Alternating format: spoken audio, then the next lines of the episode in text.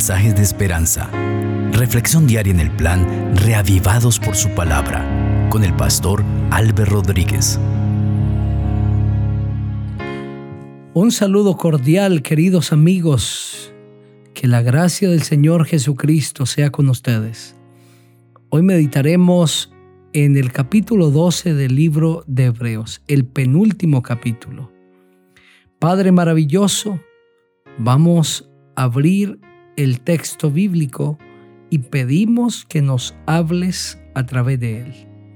Enséñanos y llénanos de tu presencia. Bendice a cada persona que está escuchando, Señor. Puede ser que alguien esté viviendo hoy uno de sus peores momentos. Acompáñale y manifiesta tu poder y tu gracia que pueda ver cómo Cristo Jesús se manifiesta en su vida. En el nombre del Señor Jesucristo. Amén. Así dice el texto bíblico. Por tanto, nosotros también teniendo en derredor nuestro tan grande nube de testigos, despojémonos de todo peso y del pecado que nos asedia, y corramos con paciencia la carrera que tenemos por delante puesto los ojos en Jesús, el autor y consumador de la fe, el cual por el gozo puesto delante de él sufrió la cruz, menospreciando el oprobio, y se sentó a la diestra del trono de Dios.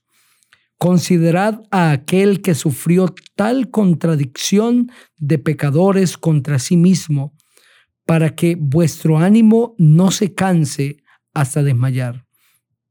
Pues aún no habéis resistido hasta la sangre, combatiendo contra el pecado, y habéis ya olvidado la exhortación que como a hijos se os dirige diciendo, Hijo mío, no menospreciéis la disciplina del Señor, ni desmayes cuando eres reprendido por Él, porque el Señor al que ama disciplina y azota a todo al que recibe por hijo. Si soportáis la disciplina, Dios os trata como a hijos, porque ¿qué hijo es aquel a quien el Padre no disciplina? Pero si se os deja sin disciplina, de la cual todos han sido participantes, entonces sois bastardos, no hijos. Por otra parte, tuvimos a nuestros padres terrenales que nos disciplinaban y los venerábamos. ¿Por qué no obedeceremos mucho mejor al Padre de los Espíritus y viviremos? Y aquellos ciertamente por pocos días nos disciplinaban como a ellos les parecía, pero este para lo que nos es provechoso, para que participemos de su santidad. Es verdad que ninguna disciplina al presente parece ser causa de gozo, sino de tristeza pero después da fruto apacible de justicia a los que por medio de ella han sido ejercitados. Por eso, levantad las manos caídas y las rodillas paralizadas, y haced sendas derechas para vuestros pies, para que lo cojo no se salga del camino, sino que sea sanado. Seguid la paz con todos y la santidad, sin la cual nadie verá al Señor.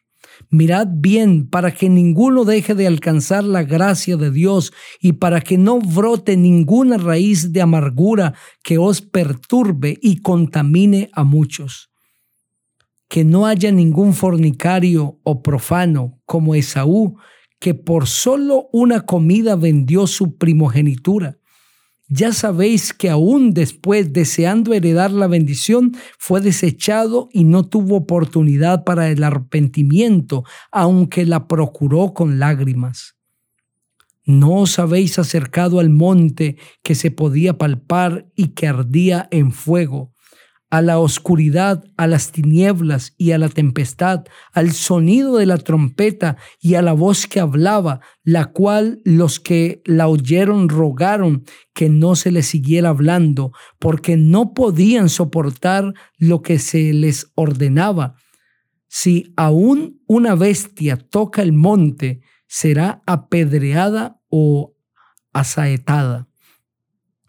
Tan terrible era lo que se veía que Moisés dijo, estoy espantado y temblando. Vosotros, en cambio, os habéis acercado al monte Sión, a la ciudad del Dios vivo, Jerusalén la celestial, a la compañía de muchos millares de ángeles, a la congregación de los primogénitos que están inscritos en los cielos.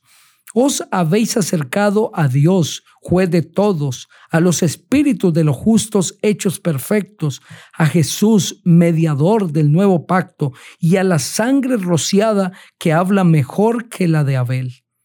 Mirad que no desechéis al que habla, pues si no escaparon aquellos que desecharon al que los amonestaba en la tierra, mucho menos nosotros si desechamos al que amonesta desde los cielos.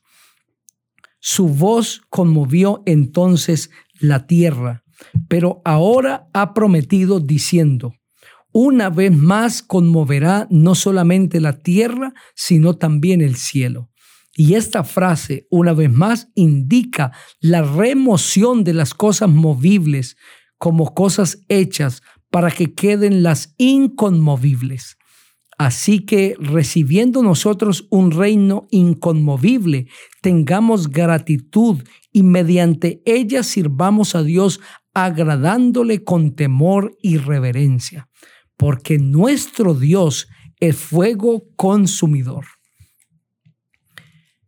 Qué maravilloso capítulo que nos lleva a contemplar la práctica del cristiano, entendiendo que Cristo, es nuestro gran sumo sacerdote que intercede por nosotros, que nos ha salvado una vez para siempre y nos ha librado de la horrenda perdición y entendiendo también que nos debemos acercar al Señor con fe.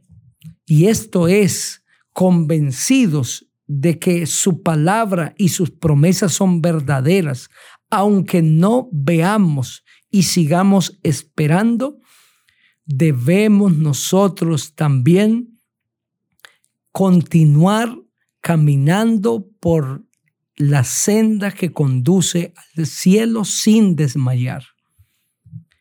Es lo que presenta los versículos 1 al versículo 3.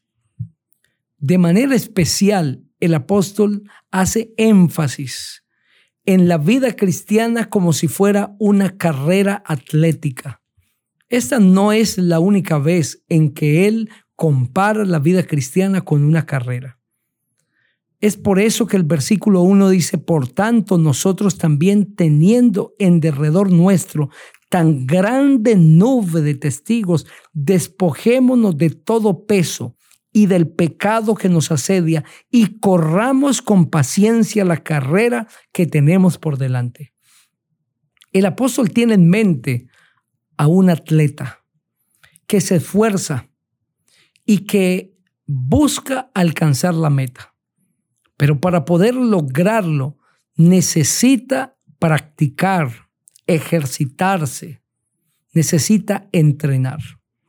Y los historiadores dicen que los antiguos atletas usaban muchos métodos para poder entrenar. Y uno de ellos era correr con grandes piedras sosteniéndolas sobre sus brazos, en sus hombros o en sus manos. Y corrían con esas piedras. Algunos otros se ataban piedras a sus pies y corrían con esas piedras. Esto era para ganar fibra, para buscar fortaleza física, resistencia, fuerza. Pero el día de la carrera se despojaban de todo eso, de todo, incluyendo sus atuendos comunes, para que nada les impidiese llegar a la meta. Es por eso que el apóstol dice, hermanos, nosotros también tenemos que despojarnos de todo peso y del pecado que nos asedia. Los atletas se ponían pesos de piedras, pero nosotros tenemos otra clase de pesos que nos impiden llegar a la meta. Ese día de la carrera, el atleta no estaba solo, estaba rodeado por una nube de testigos, de espectadores que estaban atentos para mirar la carrera, querían aplaudir al ganador. Es en ese contexto que el apóstol dice, nosotros también, teniendo en derredor nuestro tan grande nube de testigos. ¿Cuáles son los testigos de la carrera del cristiano? Los ángeles, toda la hueste celestial, el gobierno celestial y los habitantes de mundos no caídos, igual que los mismos habitantes del planeta Tierra que ven a los hijos de Dios correr la carrera al reino de los cielos. Entendiendo que también estamos rodeados por tantos testigos, debemos despojarnos de todo peso que nos impide llegar a la meta y correr, correr y correr, teniendo nuestros ojos puestos en Jesús, que es el autor y consumador de la fe. El atleta debía tener sus ojos puestos delante, donde estaba la meta. No podía distraerse por los aplausos, por los gritos de la multitud, sino que tenía que tener sus ojos puestos en la meta, debía correr concentrado, esforzándose, dando lo mejor. Querido hermano, amigo, si tú quieres llegar a la meta, que es el reino de los cielos, no puedes distraerte por lo que hay a tu alrededor. Debes tener tus ojos puestos en Cristo Jesús, que es el autor y consumador de la fe. Pon tus ojos en Cristo. No los desvíes de Él. Mantén tu vista puesta en Jesús diariamente. Contémplale a Él. Contempla su carácter, su gracia, su misericordia, su amor hacia la humanidad. Y si tú contemplas a Cristo todos los días, Él te ayudará a mantener tu carrera te dará el ánimo y la fuerza para continuar adelante. Y cuando sientas que no puedes seguir corriendo, Él vendrá en tu auxilio. Cuando escuches gritos de desánimo, otras personas que no creen en ti, que no creen en tu fe, Cristo Jesús te dará palabras de ánimo.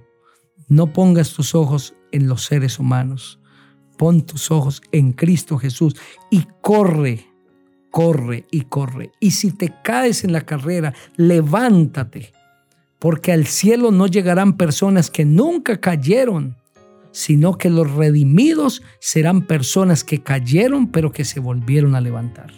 El secreto no está en nunca caer, está en que cada vez que te caigas, te levantes. Y si te heriste, sigue corriendo, sigue corriendo, porque debes llegar a la meta quiero invitarte para que juntos oremos. Padre maravilloso, gracias por este precioso mensaje. Queremos correr hasta llegar a la meta. Ayúdanos, Señor. Bendice a cada persona que ha escuchado y ayúdale a perseverar hasta que hayamos logrado la victoria eterna. En Cristo Jesús. Amén. El Señor te bendiga